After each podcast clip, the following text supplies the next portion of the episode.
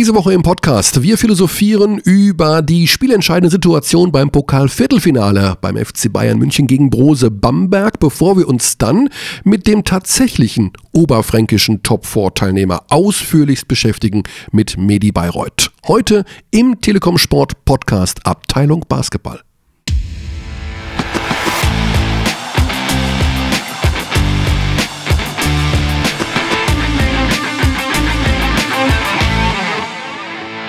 Gut, ich bekomme eine Nachricht gerade von Amazon, dass mein DHL-Paket am gewünschten Ort hinterlegt wurde. Oh. Das ist das Jahr 2018, Alex. Was bekommst du denn? Das, Oh,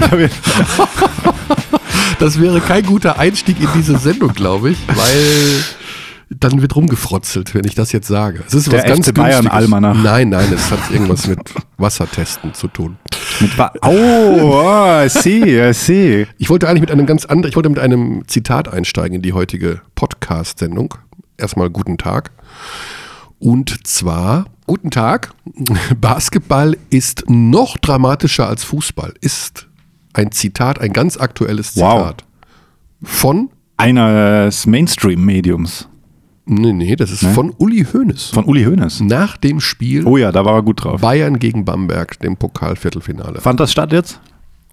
Das fand statt, das Ah. Spiel äh, war, War, ja. Am Wochenende? Fand statt.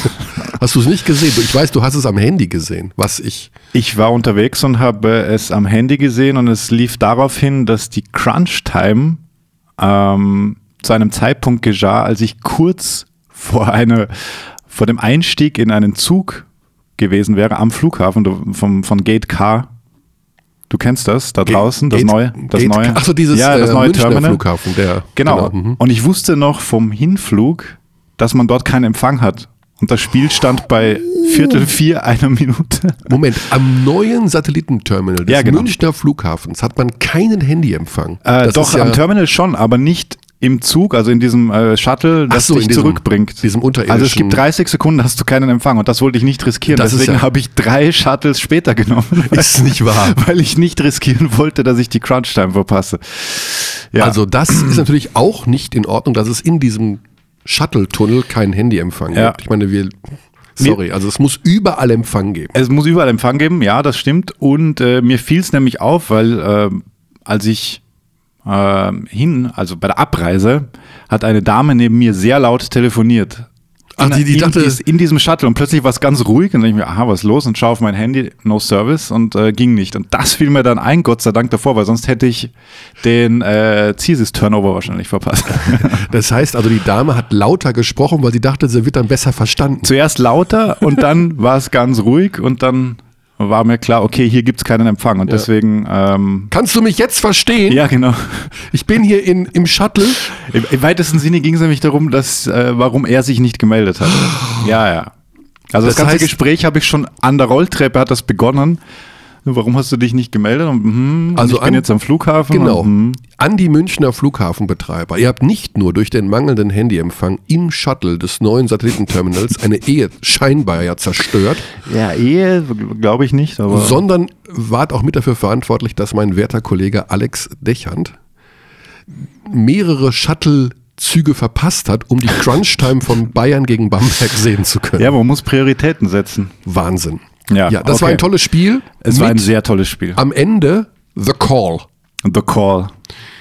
Das Spiel der Saison, kann man sagen. Das war das. Spiel der Saison, würde ich auch so sehen. Ja. Also es war, es war ganz schön heftig. Also ich habe lange Zeit noch danach über dieses Spiel ge- nachgedacht.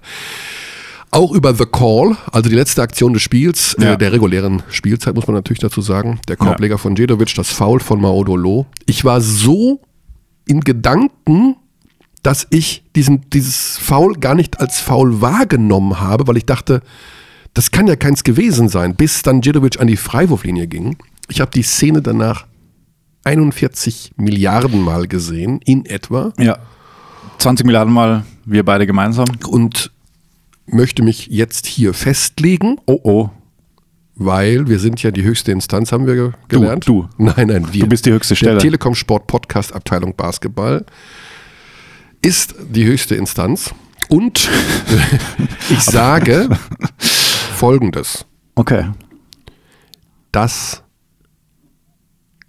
hätte man nicht pfeifen müssen. Dass es gepfiffen wurde, ist nicht die Fehlentscheidung des Jahrhunderts. Da gibt es andere. Ich, also, ich finde die Aussage gut von aufs Bamberger Seite von Kanzuris, der sagt, Loh hätte einfach nur weggehen müssen. Also die Aussage konkret ja. ist, ich will nicht mit dem Finger auf jemanden zeigen, aber Maolo Loh hätte bei dem Angriff einfach nur weglaufen ja, müssen. Genau, also ich bei diesen 41 Milliarden Mal, die wir diese Szene gesehen haben, sieht man, dass Loh dahin geht, wo er nicht hätte hingehen müssen. Das ist ein, ein spieltaktischer Fehler, natürlich von ihm. Der bestraft ja. wurde mit einem Foulpfiff, wo ich jetzt sage, ein, also Robert Lottermoser hat das Foul gepfiffen. Lotti ist ein überragender Schiedsrichter und deswegen gab es ja, glaube ich, auch deswegen die Diskussion danach, wie kann ein so guter Schiedsrichter da das pfeifen und genau da möchte ich einsteigen. Vor allem, wann er es gepfiffen hat. Genau. Eigentlich ist und das hat Ziesis ja, im, hat ja im O-Ton, im Interview bei uns danach live gesagt, so ungefähr, das pfeift man da nicht. Wir können ja mal reinhören, was Ziesis gesagt hat, warum sie das Spiel verloren haben. Das klang dann so, also das war die Frage. Um, I think with a bad call of a referee.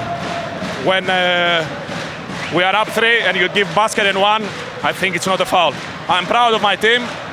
I think coming in this game, everybody in Germany thought that we will lose easy. Uh, I think we had a great effort. We played a great game in, uh, against a very good team. As I said.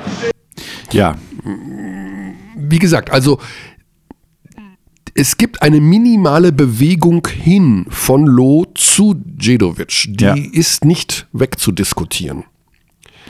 Im weitesten Sinne ist, aber nee, nee, aber ich glaube, dass man das da wirklich nicht pfeift. Also da ist diese, diese 5% Fingerspitzengefühl ist da nicht da gewesen. Und vor allen Dingen, was ich ganz, also wie gesagt, Lotta Moser, ich habe die Szene natürlich dann auch von den 41 Milliarden Mal, 20 Milliarden Mal nochmal in Normalgeschwindigkeit gesehen und er pfeift halt innerhalb einer Nanosekunde. Ja, und du, du, du hast ja auch schon deutlich gesagt, dass das nicht zu pfeifen wäre in der Genau, also ich habe mir die Szene dann ja, wir haben die ja dann im Live-Spiel auch in der Wiederholung gezeigt und da habe ich mich festgelegt und habe auch Stimmt. gesagt, das ist eigentlich, kann man das da nicht pfeifen.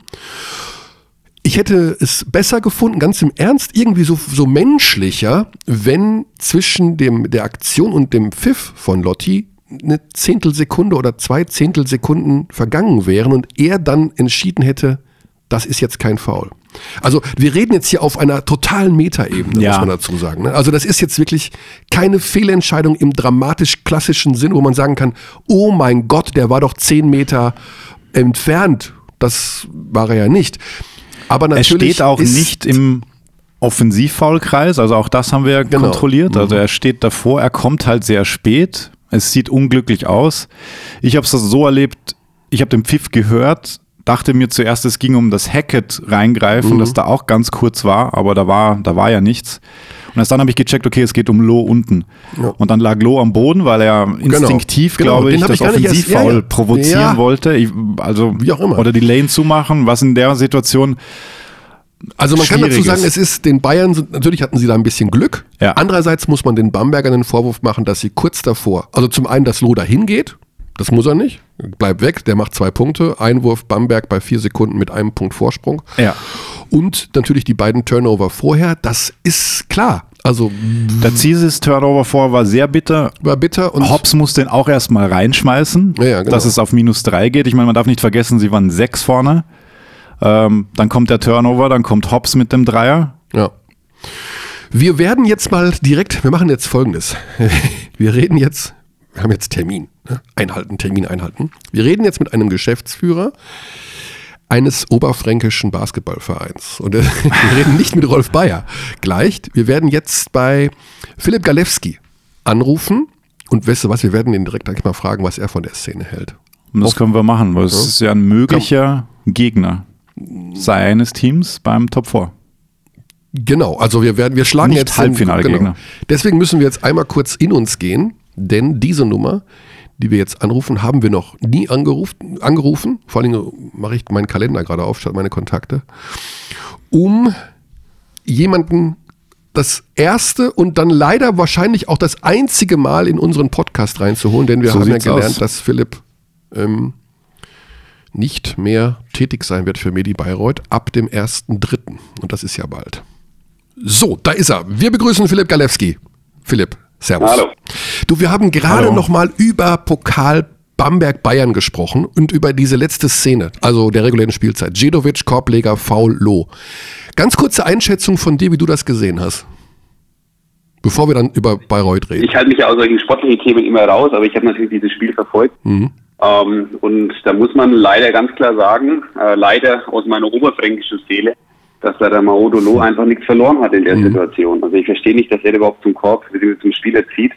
Äh, ich, hat, ich weiß wirklich nicht, was er davor hatte. Und ähm, insofern glaube ich, dass die, die Entscheidung des Schiedsrichters äh, korrekt ist, auch wenn es natürlich eine extrem harte Entscheidung ist. Okay, da sind wir dann im Grunde so ganz allmählich, glaube ich, ist Basketball Deutschland auf diese Meinung festgelegt, nachdem wir es doch ja. viele, viele Male gesehen haben. Aber tatsächlich, ja, es war ein sehr, sehr harter Pfiff, aber Loh ja. ist im Grunde selbst dran schuld. So kann man es vielleicht. Wobei es von außen auch immer so leicht ist, über den Spieler dann natürlich ja, zu urteilen, weil es genau. so ein genau. Instinktplay war irgendwie, dass er halt noch versucht, Klar. das zu stoppen, auch wenn es in der Situation natürlich keinen Sinn gemacht hat bei plus mhm. drei. Nein, auch wenn man jetzt anschaut, wie er sich da bewegt, das ist, äh, ich glaube, dem hat es dann schon ein bisschen so geschwant, dass er da nichts verloren hat, ah, ja. er auch so nach unten geht. Äh, da kann man dem Spieler, glaube ich, auch nicht unbedingt einen Vorwurf machen in so einer Situation. Also, um ja. Es ist Erfahrung, ähm, die er dazu gewinnt, auf jeden Fall. In so einem ja, wichtigen Spiel. Vor allem ist natürlich jetzt diese Szene, haben wir jetzt gerade eben isoliert betrachtet. Ne? Ja. Also, ich meine, da gab es ja auch, ich glaube, warum sich viele auch äh, darüber echauffieren, ist einfach andere Spielszenen in diesem, in diesem Moment, wo vielleicht noch nichts gepfiffen wurde. Ne? Also das ist, ja, es ist halt einfach ein Spitzenspiel und äh, das sind einfach solche Szenen gang und gäbe, ja. ja. Philipp, reden wir über den oberfränkischen Verein, der im Top 4 ist. Reden wir über Medi Bayreuth. ja, erstmal herzlichen ja, Glückwunsch zu diesem Einzug. Natürlich tolles Spiel auch gewesen, das darf man nicht vergessen, in Frankfurt mit ja, 20 Punkten gewonnen. Tolle Sache. Ähm, mit welchem Gefühl geht ihr da jetzt so hin? Also du bist jetzt nicht, heute ist zum Beispiel Champions League in der in Spanien, glaube ich, ne, spielt ihr? Genau, in Madrid, ja, ja. In Madrid. Du bist nicht dabei, sondern musst dich jetzt ums Top 4 kümmern. Das heißt also ein bisschen auf dem auf dem falschen Fuß, will ich nicht sagen, aber ein bisschen kalt erwischt worden, dass es jetzt doch nach Ulm geht oder wie die, sind die Planungen da jetzt? ähm, ja, tatsächlich äh, ist das genau der Grund, warum ich hier bin. Äh, wir müssen jetzt im Top 4 natürlich vieles vorbereiten. Das ist für uns einmal mehr Neuland, das wir da wieder mal bestreiten als, als Bayreuther Organisation. Und ähm, das ist natürlich alles für uns neu, wie die Tickets vergeben werden, aber auch die wirtschaftliche Komponente. Also tatsächlich so, dass zum Top 4 für uns äh, eher ein Draufzahlgeschäft ist. Mhm. Ähm, und ähm, da müssen wir jetzt natürlich schauen, wie wir das Ganze abfedern können, damit wir da möglichst gut aus dieser Nummer rauskommen. Auf der anderen Seite muss man auch sagen, äh, der Sieg in, in, in Frankfurt nicht nur, dass er so deutlich war, ich meine, man muss auch mal ein bisschen beachten, dass die, die Frankfurter auch äh, durchaus ersatzgeschwächt sind, sondern auch wie wir als Mannschaft aufgetreten sind. Und wir haben da einfach so ein unheimliches Selbstbewusstsein, Selbstbewusstsein an den Tag gelegt, dass ich schon äh, dass ich hoffe, dass wir dieses Selbstbewusstsein mit in dieses Top vornehmen und äh, da dann auch wirklich eine Rolle spielen können. Mhm. Also, es sind natürlich Außenseiterchancen, aber ähm, Raul Korner hat jetzt schon mehrfach bewiesen, dass er für Pokalsiege gut ist. Und äh, warum soll es nicht auch mit uns gelingen? Ja, stimmt, Holland und Österreich. Ja, hm. ja Raul Conner mag den Pokal. Bevor wir, eigentlich könnte man stundenlang darüber diskutieren, wie traurig es ist, dass ein Verein finanziell draufzahlen muss, wenn er das Pokal-Halbfinale erreicht. Ähm, woran liegt das? Also kann man das in zwei Sätzen zusammenfassen, warum das ein finanzielles Draufzahlgeschäft ist?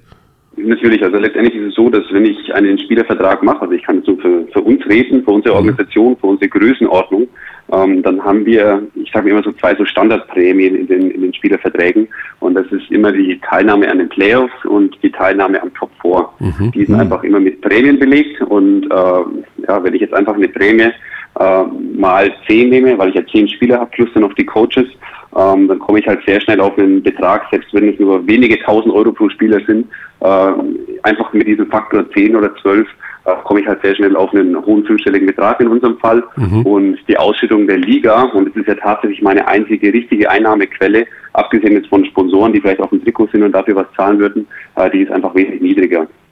Und deswegen hat es jetzt in unserem Fall eben so herausgestellt, dass es ein Delta ist. Auf der anderen Seite muss man auch sagen, wir stehen wirtschaftlich so da, äh, dass wir uns das durchaus leisten können. Es sind unsere Gewinne, die wir über die, Wirtschaft, über die, über die Saison jetzt erwirtschaftet haben, Die sind jetzt damit dann wieder aufgebraucht, mhm. aber wir können es zumindest leisten. Also das ist jetzt äh, absolut verkraftbar und ich habe äh, erst gestern Abend mit, dem, mit dem Raul telefoniert und habe ihm gesagt, hier pass mal auf, ähm, wenn wir schon mal Geld ausgeben für sowas, dann möchte ich auch den Sieg sehen. Ja. Also, also, Gibt es dann nochmal eine extra Prämie für den Pokalsieg? Also musst du dann nochmal äh, schauen, ob noch ein bisschen mehr da ist? In unserem konkreten Fall ist es tatsächlich so, dass wir äh, ein paar wenige äh, Prämien dann noch ausschütten müssen. Ja. Also der Betrag wäre wesentlich geringer. Aber ja, da würde noch was dazukommen. Allerdings muss man auch dazu sagen, dass dann die Ausschüttung von der Liga etwas höher wäre. Ah. Insofern Interessant. Ähm, ja, mhm. natürlich muss man aber auch sagen, das ist, äh, das ist natürlich eine sehr isolierte Betrachtung. Wenn wir jetzt äh, äh diesen Pokalsieg wirklich haben sollten, ähm, man kann sich den aufs Briefpapier schreiben, ich glaube, dann äh, kann man natürlich auch in der Folge ja, einfach du, wieder. Aber da musst du wieder neues, aber wieder neues Briefpapier bestellen. Das kostet ja auch wieder Geld mit einem neuen Briefkopf. Think before you print. Leider muss ja auch auf dem Briefkopf dann ein neuer Geschäftsführer draufstehen. Mensch, Philipp. Also jetzt mal im Ernst. Die Erfolgsgeschichte mhm. von Medi Bayreuth ist ja nicht nur mit Raul Korner verknüpft, sondern auch mit Philipp Galewski. Muss man ja auch mal dazu sagen. Also, jetzt mal ein bisschen hier Schulterklopfen. Jetzt gehst du Ende Februar in die böse, böse freie Wirtschaft. Warum das denn? Das läuft doch gerade so, so, so super. Naja, also, wenn ich mir den Scherz nochmal erlauben darf, ich habe ihn schon mal gebracht. Ich habe mir einfach in der Ligatagung so in die anderen Gesichter geschaut, meiner Kollegen, habe dann Marco Baldi gesehen habe mir gedacht, um Gottes Willen, ja, äh, wenn ich jetzt hier bleibe, dann schaue ich irgendwann aus wie Marco Baldi. Was allerdings wieder ein Kompliment an Marco Baldi ist, weil den sieht man sein Alter tatsächlich überhaupt nicht an und äh, ich schätze ihn auch extrem als Kollegen. Äh, nein, also ernsthaft, äh, ich bin jetzt gerade 31 geworden, oder gerade ist auch schon wieder zwei Monate her, mhm. aber ich sehe mich da jetzt einfach in dem Alter, um einfach nochmal was anderes zu machen und ich habe da einfach ein schönes Angebot bekommen aus der Wirtschaft und äh, das möchte ich einfach wahrnehmen. Ich muss auch dazu sagen, dass ich äh, die Organisation Medi Bayreuth mittlerweile so gut aufgestellt sehe, dass ich einfach diesen Wechsel auch äh, durchführen kann. Also das ist, glaube ich, jetzt der erste Moment überhaupt in der ganzen Zeit, wo ich jetzt hier bin, wo ich auch sage, dass äh, die Organisation so den Wechsel unbeschadet verkraften kann. Und ähm, deswegen war für mich einfach klar, dass ich einfach diese Chancen auch nochmal ergreifen möchte, auch wenn es natürlich im Herzen schon wehtut, das muss man ganz klar sagen. Wir sind hier die Mitarbeiter sehr wichtig. Äh, ich mache das unheimlich gerne. Die, die Emotionen von dem Sport, das ist eine wunderbare Komponente, die man so in der Wirtschaft wahrscheinlich niemals haben wird. Aber ja, es war einfach eine, eine Bauchentscheidung und auf die muss man hm. einfach hören. Zu einem Unternehmen, ich habe das jetzt aus zweiter Hand, weil ähm, mhm. meine Töchter sind, wie du weißt, in Bayreuth und studieren und lesen dort die Lokalzeitung und da stand drin, du wechselst zu einem Hersteller für Kindersitze. Ist das so richtig? Ähm, ja, also das ist die, die Firma Cybex, den Namen darf man ja bestimmt benennen. Mhm. Waren auch vor einigen Jahren schon äh, Namensgeber unserer Nachwuchsabteilung im mhm. Basketball. Ähm, die, das ist so ein ganz aufstrebendes Unternehmen, eigentlich so fast noch ein bisschen mit Startup-Charakter, aber mittlerweile mit einem chinesischen Hersteller fusioniert. Mit Blockchain Und, auch? Äh, ist auch eine Blockchain dahinter? Gibt es dann diese Kryptowährung für diese Kindersätze? so tief bin ich noch nicht eingestiegen. Im Moment kümmere ich mich zu 100% noch um Medi Bayreuth. Nein, aber ernsthaft, also das ist, äh, die, die machen, das ist im Prinzip ein Milliarden-Business, äh, wo die sich da aufmachen. Ja. Und ich soll da im Teil werden. Das Schöne ist, ich habe da auch meinen Ex-Chef an meiner Seite, also ich bin da äh, oh. äh, quasi seine rechte Hand, der dort jetzt als CMO fungiert und äh, wow. ja, eine unheimlich spannende Geschichte, äh, für mich auch ein internationales Thema, also ich werde so 20 Prozent der Zeit im, im Ausland verbringen. Oh. Und äh, das ist natürlich was, was man jetzt im Basketball, auch wenn wir jetzt Champions League spielen und durchaus internationale Spiele haben, das ist schon etwas, was ich jetzt noch ein bisschen vermisst habe hier. Ja. Ah, in die große, weite Welt hinaus nochmal. Richtig. Ja. ja, aber gut, trotz alledem, was also wir wollen ja die Erfolgsstory Medi Bayreuth, was ja wirklich eine der absoluten Feel-Good-Geschichten der letzten beiden Jahre ist in der Easy Credit BBL, nochmal ganz kurz aufarbeiten. Was war so, also es war ja am Anfang, da gab es ja den Trainerwechsel auch von Mike Koch zu Raul Corner, der durchaus kritisch ähm, beurteilt wurde. Was ist deiner Meinung nach mit ausschlaggebend gewesen, dass sich das so entwickelt hat? Wie viel Anteil hat Raul Corner? Wie viel Anteil hat die ganze Organisation, die Spieler? Was ist so, wo würdest du, wie würdest du dem neuen Geschäftsführer auch sagen, was ist so die Rezeptur, um einen Verein so auf Kurs zu bringen? Ich glaube, diese eine Rezeptur Struktur, die gibt es ja gar nicht. Das ist ein Zusammenspiel von ganz, ganz vielen Faktoren. Also zum einen natürlich, äh, dass ich als, als ehrenamtliche Geschäftsführer, äh, nicht als ehrenamtlicher Geschäftsführer, oh, oh. sondern als hauptamtlicher Geschäftsführer gekommen bin. In, ähm, ach, deswegen der Wechsel ja. in die Wirtschaft. Endlich mal Geld verdienen. So, jetzt verstehe ich. Okay, gut. Nee, nee, nee. so ist es nicht. Wobei ich auch äh, nur als kleine Randnotiz durchaus angeboten habe, dass ich auch ehrenamtlich weiterhin für die Organisation tätig bin. Also zum Beispiel im Aufsichtsrat oder wenn es mit der Nachfolge nicht nahtlos klappen sollte, würde ich das Ganze auch noch ehrenamtlich ein bisschen weiterführen, ähm, bis da eben alles in, in trockenen Tüchern ist. Mhm. Also ich bleibe der Organisation schon irgendwo erhalten und dann auch wirklich ehrenamtlich. Aber jetzt, um wieder zurückzukommen, ja. ich war äh, hauptamtlicher Geschäftsführer, ähm, auch der Erste, der das äh, über einen längeren Zeitraum gemacht hat. Und dadurch konnte man natürlich im Hintergrund in der Organisation äh, einfach so, so ein Team aufbauen, und vielleicht hat es uns als Team auch geholfen, dass wir in unserer ersten Saison, wo ich mich da so ein bisschen einfinden musste, ich glaube, das sind wir 16. geworden. Das war eine wirklich, das war eine wirklich furchtbare Saison mit vielen Verletzungen und so weiter. Aber damals auch schon so ersten Ansätze mit Javon McRae, David Bramley, die da extrem gut performt haben. Ich kann mich noch erinnern, dass du uns da beim All-Star Day äh, in den Himmel gelobt hast, wie toll der Bayreuth auftritt. Ähm, das war damals in Ulm übrigens auch. Äh, ja, und ich glaube, da ist so ein bisschen was zusammengewachsen, weil wir ständig solche Nackenschläge zum Ende der Saison bekommen haben, sind wir als Team unheimlich eng zusammengewachsen. Wir haben uns überlegt, wie können wir eigentlich weiter wachsen, haben im Hintergrund einfach permanent versucht, einfach größer zu werden, besser zu werden, obwohl es sportlich nicht so gut lief. Und dann kam einfach die zweite Saison mit Mike Koch, die dann wirklich auch so im, im Rahmen unserer Erwartungen war. Wir sind Zwölfter geworden, alles lief gut. Ähm, trotzdem haben wir uns immer versucht, den Hintergrund weiter zu verbessern, haben uns überlegt, wie können wir diese Verletzungen abstellen. Wir haben dann einen, äh, mit dem Raul Corner dann zusammen, äh, haben wir dann einfach äh, einen Athletiktrainer eingestellt, den hauptamtlichen Physiotherapeuten und so weiter. Und ich glaube, Raul Corner war dann letztendlich so dieses zündende Element, äh, warum das Ganze explodiert ist und äh, im Positiven explodiert ist, warum wir dann einfach ähm, auch dann das Potenzial, das wir eigentlich an diesem Standard haben, dann auch komplett abrufen mhm. konnten. Jetzt ist es ja so, ihr grabt ja so ein bisschen an den gleichen äh, Kassen rum wie Brose Bamberg und zum Beispiel ja auch über den über Brose oder andere Sponsoren. Das sind ja durchaus Verbundenheiten da. Äh, wie schwierig ist es jetzt zu sagen, okay, wir werden uns in Bayreuth weiterentwickeln? Also, dass man sagen kann, okay, jetzt ist nicht Schluss mit dem Etat, sondern wir werden peu à peu, gibt es da noch Steigerungsmöglichkeiten oder ist dadurch, dass Bamberg ja auch ebenso geografisch sehr nah ist, da irgendwann Schluss? Ich habe irgendwann mal mit 2,8 Millionen Etat ungefähr angefangen. Ich denke, das war so ungefähr die Größenordnung. Wir stehen jetzt aktuell bei 4,2 Millionen und werden gerade jetzt durch diese sportlichen Erfolge können wir noch weiter wachsen in mhm. dieser Saison. Also das sind so 4,4, 4,5 Millionen sind. Und schon damals wurde mir gesagt, puh, kannst du überhaupt noch wachsen? Ja, ja wir haben es fast geschafft. Also äh, wir haben uns fast verdoppelt mittlerweile. Also ja, nicht ganz, aber schon einen deutlichen Sprung gemacht. Also es gibt immer noch mal Potenziale, man muss jetzt einfach nur erkennen und auch ausnutzen. Ich glaube, die Nähe zu Bamberg ähm, ist in der Hinsicht jetzt nicht unbedingt problematisch. Äh, es ist leider so, dass Basketball einfach noch ein sehr, sehr regionales Thema ist. Und wir haben jetzt da irgendwo vielleicht einen Zwischenbereich zwischen Bamberg und Bayreuth. Da haben wir vielleicht ein paar Sponsoren, die mal hin und her rutschen. Aber ganz ehrlich, äh, ich glaube nicht, dass wir uns da wirklich Sponsoren gegenseitig wegnehmen, überhaupt nicht, mhm. sondern äh, die Sponsoren, die wir haben, also wir als Bayreuth und ich schätze auch in, viele auch in Bamberg, die haben, die machen es in erster Linie aus regionaler Verbundenheit und die fühlen sich dann entweder Bamberg oder Bayreuth zugehörig. Mhm. Und deswegen äh, aus der Hinsicht nein. Auf der anderen Seite ist es natürlich so, das ist aber auch eine, eine Frage, die sich, glaube ich, alle Geschäftsführer in der BWL stellen müssen. Wann schaffen wir das mal? Jetzt mal ganz, ganz kleine äh, Ausnahmen mal abgesehen, äh, in, in, Ulm oder in Bamberg oder insbesondere in München.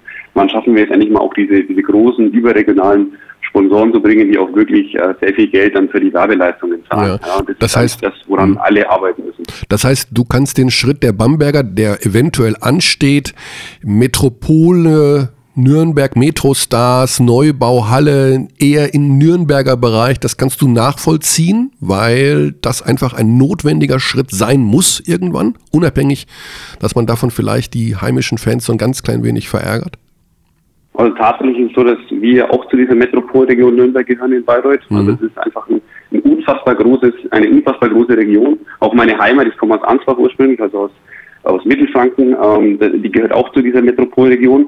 Äh, der Schritt ist also absolut nachvollziehbar, ähm, da in eine große Stadt zu gehen. Ich glaube, das ist natürlich aber auch einfach eine, eine ja, wie soll ich sagen, eine politische ähm, Entscheidung, um, um auch zu sagen, hier, äh, das, wenn gerade wenn wir Euroleague, also wenn Bamberg Euroleague spielen möchte, ähm, ist es einfach ein anderer Name, äh, hier in Nürnberg in so einer in so einer großen Region zu sein, als jetzt einfach nur in Bamberg, ja, weil ich meine, Bamberg konkurriert halt einfach mit München, vielleicht noch mit Berlin und äh, das sind natürlich ganz andere, klangvollere Namen als jetzt Bamberg, leider, mhm. ja.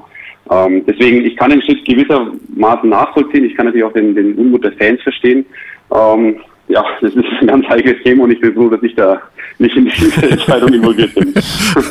ja, das ist wohl wahr. Also im Grunde kann dir das ja, na, egal will es nicht sein, aber nee, egal, nicht, schwierige Entscheidung gutes, in jedem Fall. Wir, ja. Genau, wir haben ein gutes Verhältnis zu Bamberg, muss man wirklich sagen. Die, die helfen uns immer, wenn wir irgendwelche Fragen haben. Wir haben mhm. auch dieses Jahr in der Champions League einmal in, in der Brose Arena spielen dürfen, äh, nachdem unsere Halle nicht verfügbar war. Also ich wünsche Ihnen alles Gute, um Gottes Willen. Und natürlich ist es auch für uns schön, wenn der direkte Nachbar einfach äh, ist und international extrem erfolgreich ist. Also mhm. keine Frage. Äh, deswegen, es ist auf jeden Fall ein Thema, was, was sehr, sehr schwer ist, was ja auch mit dem großen Hallneubau verbunden ist. Das ist, eine, eine das ist ja euer, Entscheidung. Ja, und das ist ja auch, ich meine, ihr habt ja auch ein Hallenproblem irgendwo. Ne? Ich meine, die, ähm, eure Halle ist ja jetzt auch nicht State of the Art aktuell. Also so gerne ich in den 80er Jahren dahin gefahren bin und wir haben uns damals umgeschaut und gedacht, wow, ist das eine tolle Halle, die hätten wir auch gerne in Hagen.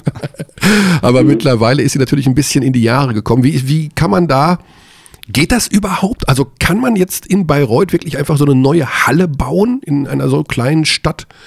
dass man die auch refinanziert. Ja, deine Einschätzung ist grundsätzlich schon mal richtig. Ne? Die Halle ist fast so alt wie ich tatsächlich. um, ähm, und ja, wir haben da infrastrukturell schon ein Problem mittlerweile. Wir sind mhm. da komplett ausgelastet. Ich meine, wir werden jetzt zum, im März, April werden wir eine neue Hinterkopftribüne äh, idealerweise installieren, mhm. ähm, die wir dann auch in der kommenden Saison ähm, komplett aufgebaut haben wollen, wo wir dann wesentlich bessere Plätze anbieten können. Aber wir merken schon, dass wir einfach jetzt in der BBL, wir sind einfach ausgelastet. Also bei uns sind maximal noch Stehplätze äh, verfügbar, von denen man auch nicht wirklich sonderlich toll sieht. Äh, wir könnten wesentlich mehr Leute reinlassen. Ne? Also da denkt man sich schon, Mensch, hätte ich doch eine viereinhalbtausender Halle, wäre gut machbar in Bayreuth. Ich sehe es aber absolut realistisch. Das ist für uns im Moment überhaupt kein Thema. Also ich mhm. wüsste nicht, wie wir die, wie wir dieses Projekt stemmen sollten. Ähm, es gibt ein paar zarte Lösungsansätze, aber es ist mit Sicherheit ein Thema, das noch sehr, sehr mhm. lange dauert. Ich meine, äh, wenn ich mal nach Würzburg blicke, also über die Bamberger hinweg äh, zu den nächsten fränkischen äh, Nachbarn, ähm, dann, äh, dann sieht man ja, wie lange so ein Projekt dann auch dauern kann, ja, bis es auch genau, wirklich realisiert wird. Ja, und natürlich müssen wir jetzt schauen, wie wir da weiterkommen. Für mich war es jetzt allerdings erstmal wichtiger, ein, ein Trainingszentrum konkret anzustreben, ähm, wo wir jetzt auch schon mittlerweile ein Grundstück von der Stadt zugesichert bekommen haben, wo wir jetzt an der Finanzierung arbeiten, weil das einfach für mich dieser nachhaltige Basketball-Effekt dann äh, mit sich bringen soll, wo wir einfach sagen, hey, wir, wir sind ein Nachwuchsstandort, äh, wir sind hier auch in der Stadt präsent mit einem mit eigenen Liegschaften. Ich glaube, das mhm. ist jetzt erstmal wichtiger für uns. Ja. ja, man denkt natürlich immer so an die großen Schritte, dabei sind die kleinen oftmals viel wichtiger und nachhaltiger. Ne? Aber das ist eben auch schwer, sich da wirklich so zu etablieren. Die andere Geschichte ist ja noch, Philipp, die, die sportliche Sache, dass man eben den Kader zusammenhält. Das ist euch ja perfekt geglückt eigentlich, wenn man jetzt von ein, zwei Personalien absieht, von der letzten Saison zu diesen äh, jährigen Saison. Wie groß äh, dürfen, dürfen denn die Hoffnungen der Bayreuther Fans sein, dass solche Spieler eben auch wie Assamarei tatsächlich auch noch mal ein Jahr bleiben oder ein Nate Linhardt oder einfach die Vögel, die so richtig Geld, also in Anführungszeichen, mehr Geld verdienen, als äh, das vielleicht für Bayreuther Verhältnisse bisher möglich war. Ja, tatsächlich so, dass bei uns die, bei uns gibt es nicht den Top-Verdiener. Also wir haben mehrere Spieler, die auf dem gleichen Niveau agieren, mhm. ähm, eigentlich fast die gesamte Mannschaft. Ähm, das, was wir letztes Jahr geschafft haben, das ist eine, ja, das ist für mich im Nachhinein immer noch eine Sensation. Also gerade auch in Asemerei, den wir wirklich direkt vor unserem Fanfest, vor unserer Abschlussveranstaltung noch unterschrieben haben. ähm, und ohne auch, und das muss man auch wirklich da betonen, ohne auch den Geldbeutel komplett aufmachen zu müssen, im Sinne von, dass wir uns das auch nicht mehr leisten können. Äh, das waren alles ähm, kleine Steigerungen bei den Spielern, die wir uns deswegen auch leisten konnten, weil wir einfach wussten, dass wir in der Champions League spielen werden mhm. und ich dadurch einen Etatsprung hinlegen konnte. Ja, das, das war eigentlich ähm, absolut, ja, waren viele Zufälle, die zusammengekommen sind, die uns das einfach erlaubt haben, dass wir da viele Spiele halten konnten, muss man einfach so sagen. Ähm, jetzt, äh, ich meine, wir haben ja schon ein Signal gegeben, Bastidore drei Jahre, das ist für uns ein unheimlich langer Zeitraum, äh, zu dem wir uns da committed haben, allerdings für mich auch extrem wichtig, weil Bastidore einfach ein Gesicht der Mannschaft geworden ist äh, der sowohl on-court, aber auch insbesondere off-court extrem hilft. Und es war für mich extrem wichtig, den, den Kapitän da jetzt langfristig bei uns mhm. dabei zu haben. Der passt von seiner Persönlichkeit, der ist auch Franke. Ähm, das ist super mit ihm. Ähm, muss aber gleichzeitig auch dazu sagen, ich meine, wir haben jetzt mit Steve Halske und Robin Mays noch zwei deutsche Spieler, die äh, konkret einen Vertrag für die nächste Saison haben. Aber dann müssen wir schon gucken, wo es hingeht. Und äh, aktuell ist meine Einschätzung die, dass wir ähm, beim Etat schon kämpfen müssen, dass wir den Etat auf diesem Niveau halten. Das ist natürlich auch ein bisschen das Problem in der, im Basketball, dass wir nie wissen, selbst wenn wir jetzt gut performen, in welchem internationalen Wettbewerb spielen wir, wo mhm. kommen die Einnahmen her, was können wir uns leisten. Das ist leider immer so eine Sache, die erst so im wirklichen Mai, Juni irgendwo dann sich herauskristallisiert. Da ist es eigentlich schon zu spät, um Spieler zu halten oder schon sehr, sehr spät, um zumindest die Fans auf die neue Saison einzustimmen. Äh, da ist dann schon eine kleine Hängepartie dann mhm. drin. Ähm, also aktuell ist meine Einschätzung die, dass wir ja vielleicht drei, vielleicht noch vier Spiele aus der aktuellen Saison sehen werden. Aber gerade diese großen Namen, Aston Marei, ja, Andi Seifert. Linhardt, bei dem weiß man nie so richtig, was er, mhm. was er jetzt vorhat. Ähm, das ist auch jetzt meine ehrliche Einschätzung. Also ich denke auch keine Hintergedanken, sondern nee, das ist einfach ein verrückter Vogel. Ich mag ihn unheimlich gern. Aber bei dem könnte ich mir auch vorstellen, dass der jetzt auf einmal beschließt, er wird jetzt Gitarrenspieler in Barcelona auf der Straße und äh, spielt jetzt ab sofort eine Heranlassung, sein Geld zu verdienen. Ach, komm. Äh, das ist so ein ganz, ganz verrückter Vogel, aber, aber wirklich im, im Positiven. Also super Typ, aber ähm, da, da, weiß ich nicht, in welche Richtung es für geht. Will er vielleicht zum Beispiel noch zwei Jahre in Bayreuth bleiben und zu so sagen, hier, das ist super hier, mir gefällt es hier. Vielleicht will er auch in die Großstadt gehen, vielleicht will er auch nochmal richtig Geld verdienen. Er ist, äh, ich glaube, exakt eine Woche älter als ich. Ähm, vielleicht sagt er auch nochmal, hey, ich nutze jetzt auch nochmal das, was ich noch habe, um, um meine Karriere auch noch so ein bisschen zu verzögern für die Zukunft. Also kann ich nicht sagen und das ist im Moment überhaupt kein Thema mhm. für Nadine. Ich glaube, der will jetzt erstmal abwarten, was hier weiter passiert. Nicht, dass ja. du den noch mitnimmst und zu deinem Kindersitzhersteller und dass du dem also mal abgesehen davon, dass so ein Nate Linhardt eventuell auch äh, Gitarrenspieler in Barcelona werden möchte, weil er das toll findet, gibt es einen in eurem Team, der doch relativ ehrgeizige Ziele noch hat, was seine Karriere betrifft und das ist der Trainer, der ja selber schon mal formuliert hat, dass sein Ziel ist es in zehn Jahren, grob gesprochen, eine Euroleague-Mannschaft zu trainieren. Wie sehr kann man sich denn darauf freuen oder verlassen, dass Raul Corner mittelfristig noch mit Champions League, Eurocup oder eben einfach Medi Bayreuth klarkommt? Also erstmal zum Thema ehrgeizig. Ehrgeizig ist bei uns jede in der Organisation. Das ist die Buchhalterin, das ist mein Eventmanager, das ist jeder das, Spieler. Das bist du genau auch. Da, ich glaube, davon leben wir auch, von, mhm. diesen, von diesen Ambitionen, die wir alle hegen, dass wir alle weiterdenken und immer nach vorne schauen, damit wir einfach weiter wachsen können. Aber grundsätzlich natürlich Raul Corner, ähm, ja, sehr ehrgeizig. Er hat dieses Ziel postuliert, wobei sein Nebensatz war ja äh, in zehn Jahren ungefähr. Also genau. wir haben noch sehr, sehr viel Zeit. Und ähm, Raul Korner muss natürlich schon auch gucken, dass er einfach in einer Organisation ist, wo er seine Ideen ausleben kann, ähm, wo er sich wohlfühlt. Und ähm, deswegen, ja, ich sehe da jetzt keinen Grund, warum er jetzt sofort in die Euroleague wechseln sollte. Ja. Mhm. Ich glaube, ähm, viele kleine Schritte nach vorne bringen ihm da auch sehr, sehr viel. Ja, in jedem Fall. Äh, und ja, ähm, ich, er hat grundsätzlich erstmal noch nächstes Jahr auch Vertrag bei uns. Insofern plane ich da auch schon mit ihm und spreche natürlich auch äh, über Spieler wie jetzt ein Basti Dore zum Beispiel, da spreche ich schon sehr konkret mit ihm dann auch, mhm. logischerweise, weil ich jetzt schon fest damit plane, dass er kommende Saison dann auch in Bayreuth ist. Okay, gut. Philipp, dann sage ich an dieser Stelle also erstmal freue ich mich auf Sonntag. Wir sehen uns noch zweimal übrigens. Also das ist schon mal, das finde ich schon mal ganz wichtig, weil äh, ganz im Ernst, du bist mir auch selber ein bisschen ans Herz gewachsen. Man hat nicht so viele Kontakte mit allen möglichen Geschäftsführern, aber was du da machst und wie du sprichst und wie du dich Es gibst, klingt auch noch nicht überragend. abgeschlossen, ehrlich gesagt. Also das klingt noch so voll die Workload, die aktuelle bei Medi Bayreuth.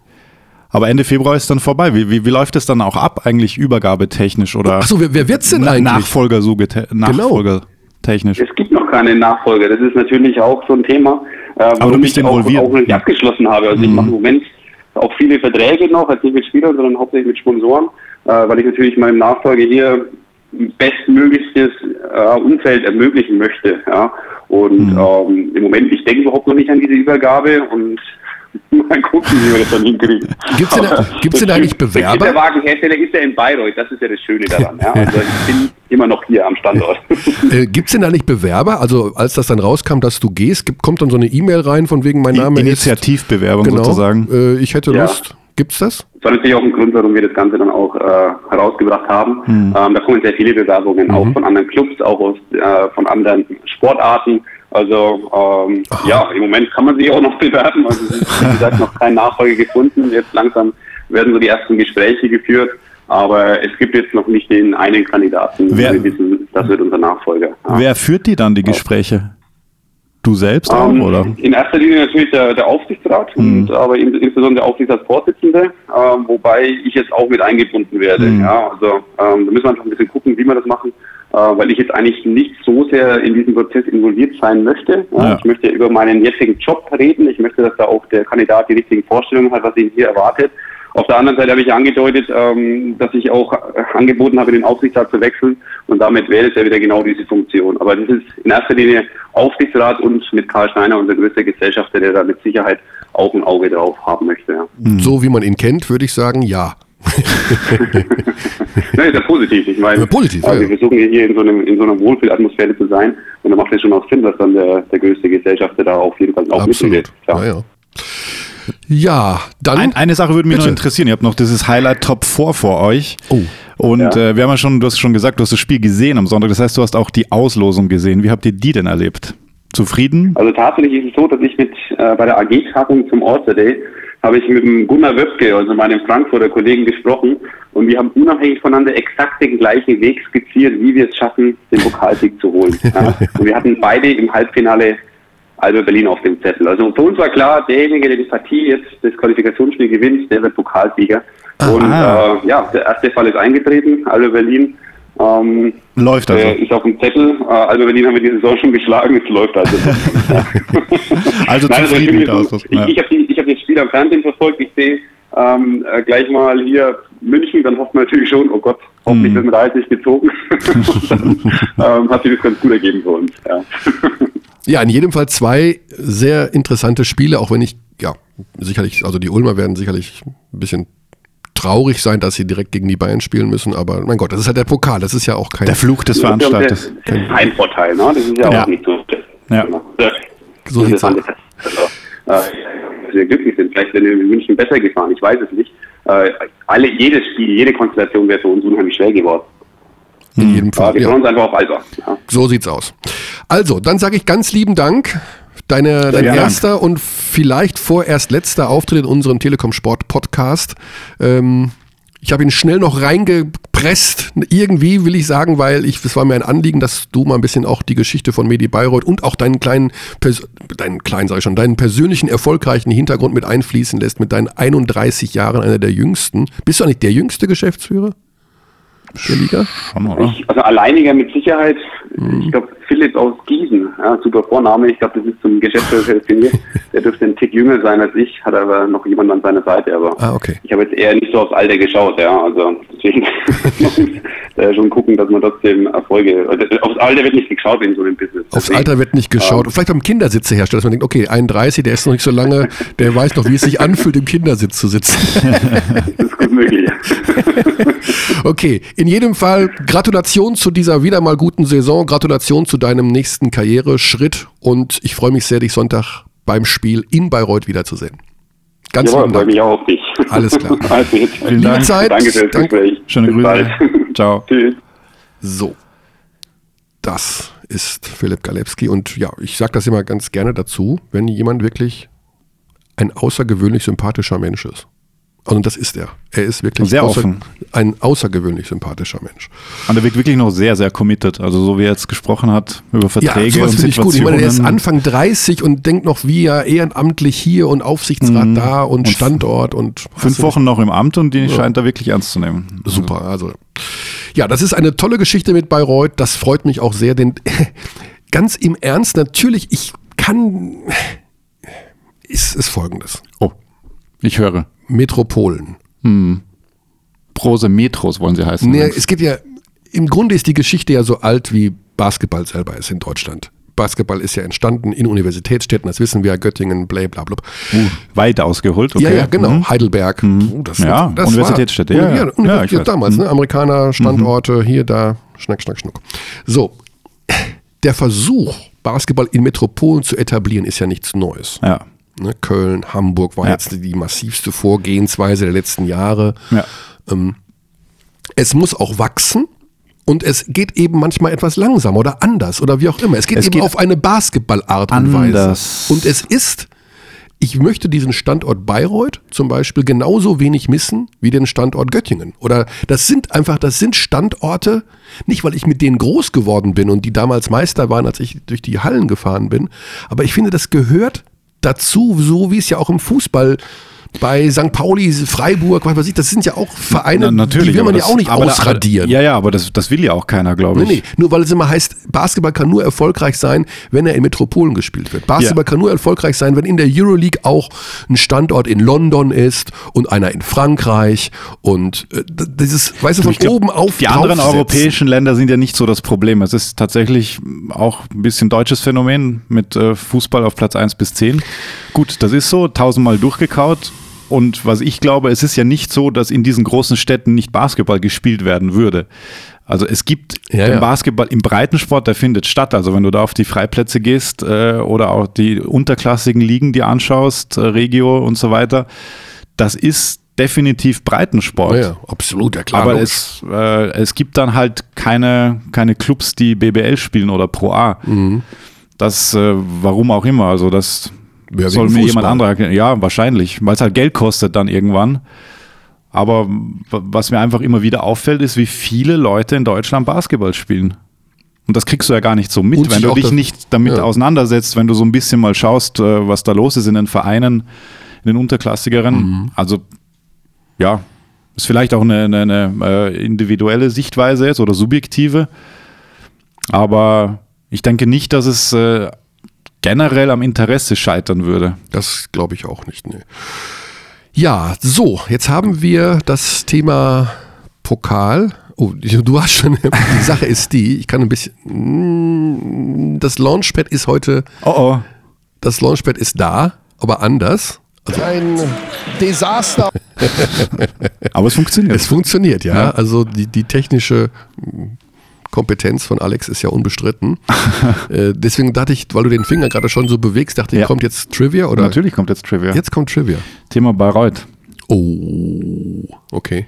Seit 2016 Trainer Raul Korner. Mm, Ja, ach, jetzt kommt was Österreichisches. Nein. Okay. Nein. ähm, davor Mike Koch haben wir besprochen. Mhm. Wer war davor Trainer in Bayreuth? Vor Mike Koch. Mhm. Das ist, ich bin in sowas doch wirklich schlecht. Aktueller BBL-Coach. Das ist so offen, so kalt erwischt. Ähm, aktueller BBL-Coach, der in Bayreuth war. Vor Mike Koch war. Er war zugegeben nicht sehr lange dort. aber- Also er war nur kurz da. ja. Gutes halbes Jahr. Jetzt muss ich die alle durchgehen, ne? Predrag Krunic? Korrekt. Ja. Sauer. Okay. Stimmt, der war kurz da. Davor ein bisschen länger Marco van den Berg und der Aufstiegscoach Andreas Wagner.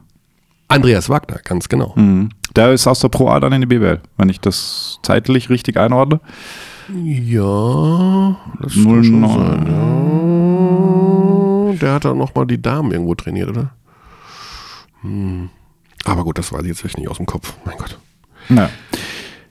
Eine Trivia, die gelöst wurde, möchte ich mal kurz anmerken, ohne dass ich nebenher gegoogelt habe. Hast du definitiv nicht. Nee, hab nee, hab ich nicht. Habe ich gesehen. Zweite dass du Trivia? es nicht getan hast. Willst du noch eine? Ja, bevor wir den Überraschungsanruf tätigen. Bevor wir den Überraschungs... Okay. Ähm, ich würde noch gern zurückkehren zum äh, Thema Nikos Zisis, der ja dieses schöne Interview gegeben hat. Da können wir uns auch noch den zweiten Teil dann schnell anhören, weil wir waren ja noch nicht ganz durch mit der The Call-Diskussion. Ja. Äh, wenn du so motiviert bist, zweite Trivia, wo spielte Nikos Zisis, äh, bevor er nach Bamberg kam? Bevor er nach Bamberg kam, Mhm. spielte er in. Ich hätte es Das nicht hätte ich- gewusst. Ich hätte es nicht. Also es war dann so, ah ja, genau, aber Das müsste ich eigentlich wissen. Dafür, dass es eigentlich bei jedem, ich habe immer einen, den, immer den gleichen Zettel vor mir liegen, wenn ich Bamberg-Spiele kommentiere. Ja. Also nochmal separat unter so einem Stapel, wo drauf steht, bei welchem Verein die zuletzt gespielt haben. Also der lag schon eine Milliarde Mal vor mir, der Willst Zettel. du Overtime? Kriegst du. Oh, das ist jetzt, das ist echt peinlich. Vor allem, das wird jetzt Es veröffentlicht. ist ein ne? sehr berühmter europäischer Verein. Sehr großer Verein. Sehr erfolgreicher Verein.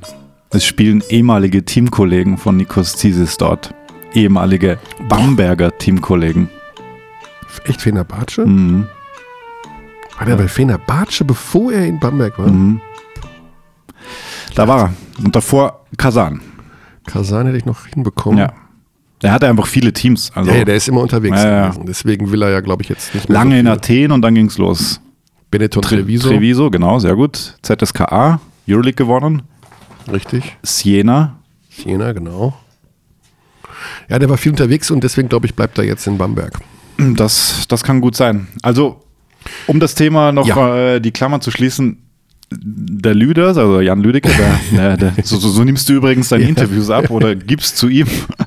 So, jetzt du, Lüders. Ähm, Jan Lü- Lüdecke, der Zieses interviewt hat nach dem Spiel, hat ja auch die Szene nochmal angesehen mit ihm.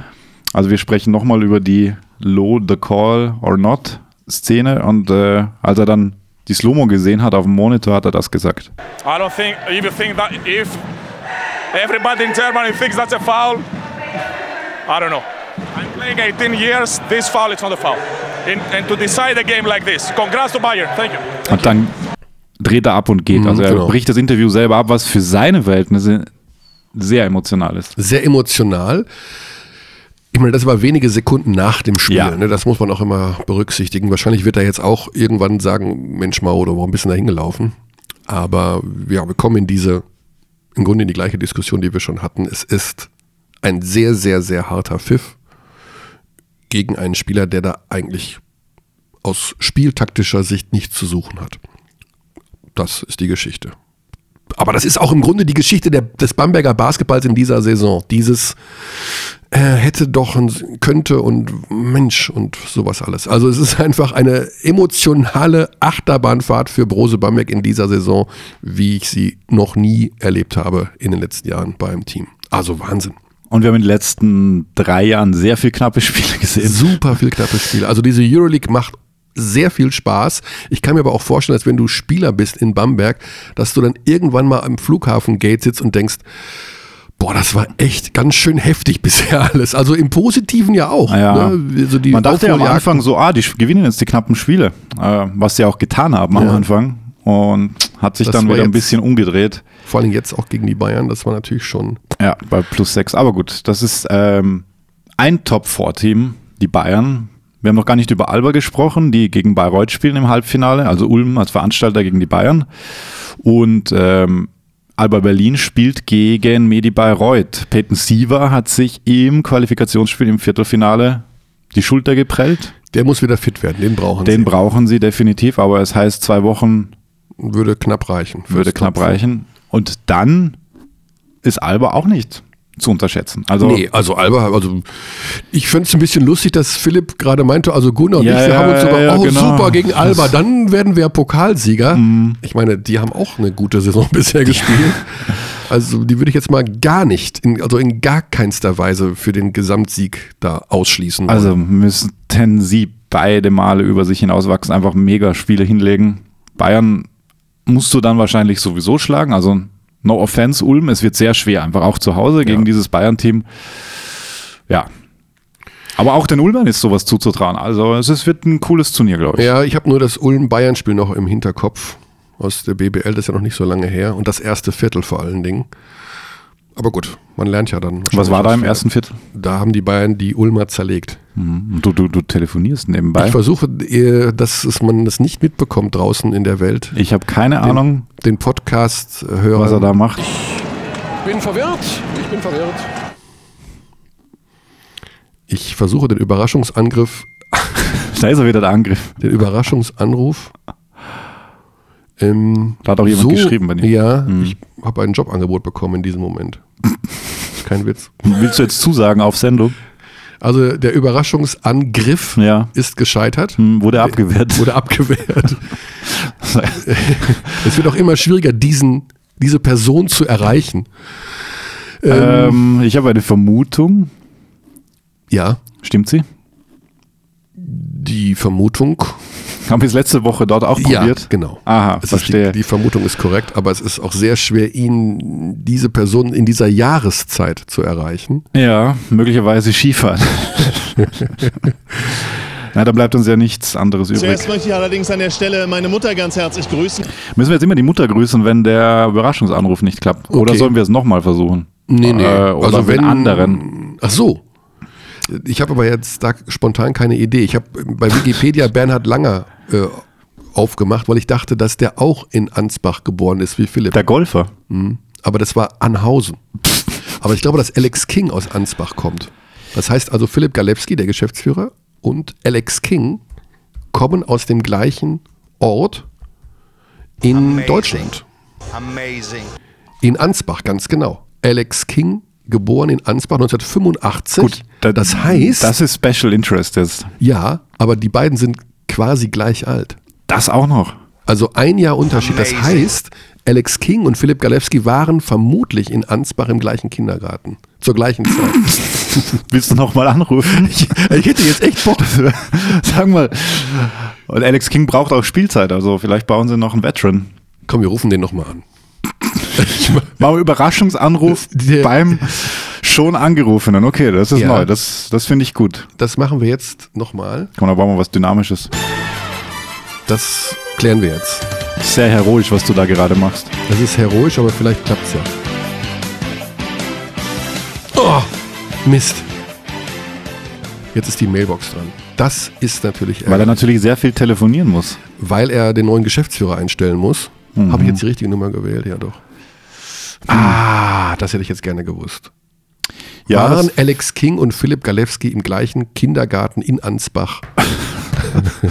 Oder in, der, in der Grundschule? das ist ich weiß die, ja nicht, wann die da weggezogen äh, sind. Offene Trivia vielleicht. Also Die auch- offene Trivia, die werden wir klären, weil ich sehe Philipp ja Sonntag beim Spiel Stimmt, in Bayreuth. stimmt.